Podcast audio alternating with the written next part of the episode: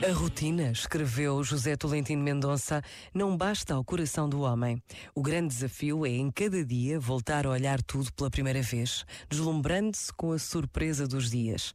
É reconhecer que este instante que passa é a porta por onde entra a alegria.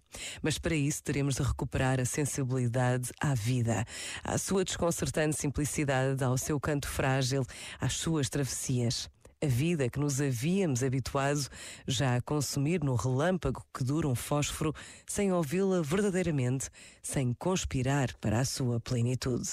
Para responder à pergunta sobre o sentido que a dada altura nos assalta, a vida que leva que sentido tem, é indispensável uma pedagogia de reativação dos sentidos.